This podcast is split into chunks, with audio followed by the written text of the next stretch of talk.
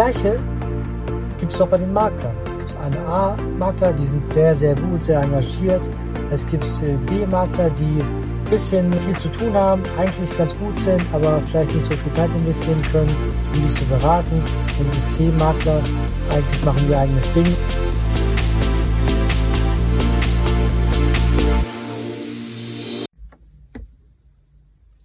Immobilienmakler, dein Freund oder dein Feind? Nun, es gibt natürlich viele Gründe für und gegen einen Makler.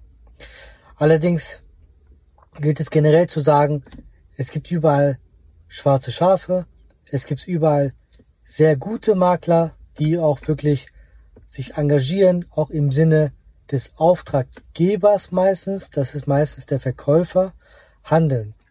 Daher solltest du zunächst einmal gucken, ist das ein großes Maklerbüro oder eher ein kleineres Maklerbüro? Der kleinere hat vielleicht noch ein bisschen mehr sich einzusetzen, weil er wirklich auch gewisserweise abhängig davon ist. Es kann da natürlich sein, dass er auch ein bisschen mehr verdienen möchte. Solltest du immer abwägen, passt es gerade insgesamt oder nicht. Denn was dein Bauchgefühl meistens sagt, ist schon die richtige Richtung.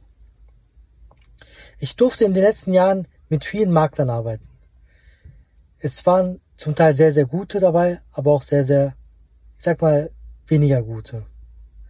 Es gab welche, die sich bemüht haben, auch über die Immobilie Wissen zu, anzueignen. Das heißt, die wussten, wie die Bausubstanz ist, die wussten, was für einen Energiestandard das Haus hat, die wussten, was für Fenster die haben, Anlagentechnik und so weiter.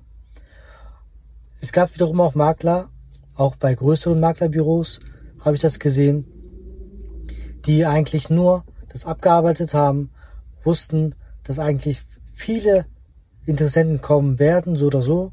Das heißt, die sind mit mir beispielsweise in die Immobilie reingegangen und haben einfach mich laufen lassen.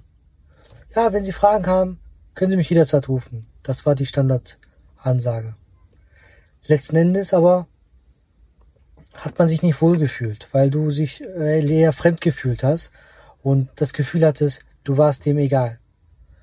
Und wie immer ist es meistens der Fall, dass man dann eher ein schlechtes Gewissen hat und dann sagt, ja, das bringt nichts, das macht äh, insgesamt keinen gutes, guten Eindruck. Daher entscheide ich mich im Zweifel dagegen.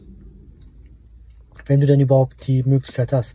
Weil wenn du in einer großen Stadt wie Köln oder Düsseldorf eine Immobilie haben möchtest, ist die Nachfrage gegenüber dem Angebot viel größer. So ist es meistens auch schwierig, auch wirklich eine Immobilie zu bekommen. Und in der Regel müsstest du dich schnell dafür oder dagegen entscheiden. Vor einigen Jahren hatte ich ein großes Maklerbüro mit meiner Immobilie beauftragt, das zu verkaufen. Und davor habe ich wahrscheinlich um die drei Monate gebraucht, ehrlich gesagt, selber das zu verkaufen. Ich wohnte in Düsseldorf, wohne ich immer noch, das Objekt war in der Nähe von Hannover und ich musste eigentlich die Besichtigung immer alle drei bis vier Wochen einstellen, dass beispielsweise samstags von 10 bis 2 Uhr eine offene Besichtigung war, so dass dann viele Leute auf einmal da ankamen, ich alle Daten aufgenommen habe und später mich bei denen gemeldet habe, ob es passt oder nicht, beziehungsweise die haben sich bei mir gemeldet, ob die es wirklich wollen oder nicht. Nach langem Hin und Her und viel Zeit verloren, habe ich mich dann doch für ein Maklerbüro vor Ort entschieden, die ein, eine große Bank war in diesem Fall. Und ich glaube, keine vier bis sechs Wochen später hatten die schon zwei ernsthafte Interessenten und eine von denen haben auch den, dann die Immobilie erworben. Das heißt, wenn du die Immobilie verkaufen möchtest, solltest du am besten zu einem größeren Büro gehen, Maklerbüro. Wenn du eine Immobilie kaufen möchtest, in erster Linie eher einem kleineren Büro. Aus verschiedenen Gründen. Das ist meine Meinung. Die Erfahrung habe ich in den letzten Jahren gemacht, aber solltest natürlich selber auch schauen, was macht am meisten für dich Sinn, was nicht. Es kann ja auch sein, dass du vor Ort bei bekannten Freunden aus der Nachbarschaft auch eine Anfrage bekommst oder ein Angebot bekommst und dann auch dementsprechend die Initiative ergreifen solltest und auch einfach mal hingehen solltest und mit dir sprechen. und gegebenenfalls passt die Immobilie deinen Wünschen. Ich würde noch dir einen Rat geben wollen, was die Immobilien angeht. Es gibt meiner Meinung nach eine A-Immobilie, dann gibt es eine B-Immobilie und eine C-Immobilie. Diese ABC-Methode gibt es sehr oft auch in der Wirtschaft. Und du musst dir so vorstellen, du kommst zu einem Grundstück an und siehst die Immobilie und sagst, wow, das ist die Immobilie, die ich gerne haben möchte. Das wäre so eine A-Immobilie. Dann gibt es Immobilien, die gut sind, aber irgendwas fehlt da. Vielleicht musst du einiges investieren, vielleicht passt der Grundriss dir nicht, vielleicht ist die Größe zu klein, zu groß und vielleicht ist das Grundstück, der Gartenanteil zu klein, je nachdem. Das ist so ein, es sieht gut aus, Immobilie, könnte sein Immobilie, also eine B-Immobilie. Dann gibt es eine C-Immobilie, meiner Meinung nach. Hier ist es so, das ist eine Immobilie, wo du direkt sagst, auf keinen Fall, geht gar nicht. Das heißt, da passt es von vorne bis hinten nicht, der Preis ist zu überteuert, die äh, Bausubstanz sieht sehr schlecht aus, du hast gegebenenfalls äh, Schäden an der Fassade, am Dach oder auch die Fenster sind vielleicht äh, sehr alt und da musst du rein, einiges rein investieren. Die Lage ist vielleicht nicht gut, je nachdem. Da würde ich eher das als C-Immobilie einstufen.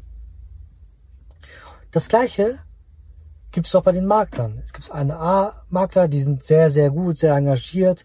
Es gibt äh, B-Makler, die bisschen äh, viel zu tun haben, eigentlich ganz gut sind, aber vielleicht nicht so viel Zeit investieren können, um dich zu beraten. Dann gibt es C-Makler, die sind eigentlich machen ihr eigenes Ding und äh, kümmern sich gar nicht drum, ob du wirklich die Immobilie haben möchtest oder nicht. Das heißt, könnte klappen bei dir, könnte es bei jemand anderes klappen, weil er weiß vielleicht, dass es so oder so klappen wird, früher oder später.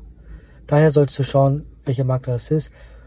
Und generell kann ich dir sagen, es gibt, wie bereits am Anfang erwähnt, sehr gute Makler, aber auch eher weniger gute, so dass man vom Fall zu Fall gucken muss.